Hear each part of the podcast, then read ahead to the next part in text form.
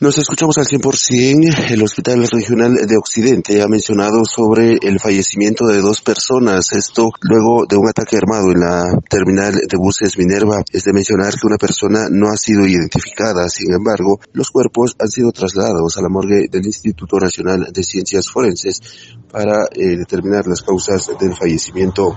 María del Carmen Sajim, comunicadora social, informa al respecto. El pasado 31 de agosto brindamos atención a dos pacientes en emergencia del Hospital Regional de Occidente, uno identificado como Ingrid del Rosario Gaitán Ramírez, de 23 años de edad, quien falleció a consecuencia de una herida por arma de fuego el pasado 31 de agosto a las 10 de la noche.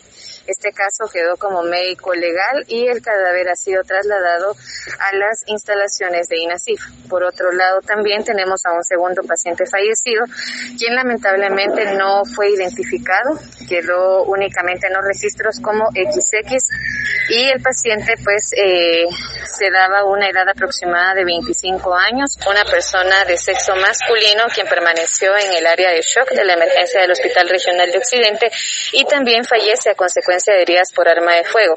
En este sentido, también el paciente reportaba un cuadro de COVID-19, por lo tanto, eh, fallece también en el Hospital Regional de Occidente.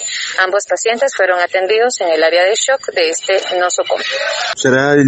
Nacional de Ciencias Forenses quien pueda determinar la identificación del hombre de aproximadamente 25 años de edad. No se han eh, brindado mayores detalles sobre las heridas eh, producidas en el cuerpo de estas personas, sin embargo, pues ya eh, será el ente científico quien pueda determinar las causas del fallecimiento. Además, se continúan las investigaciones por parte de la Policía Nacional Civil. Con esta información retorno a cabina, como nos escuchamos.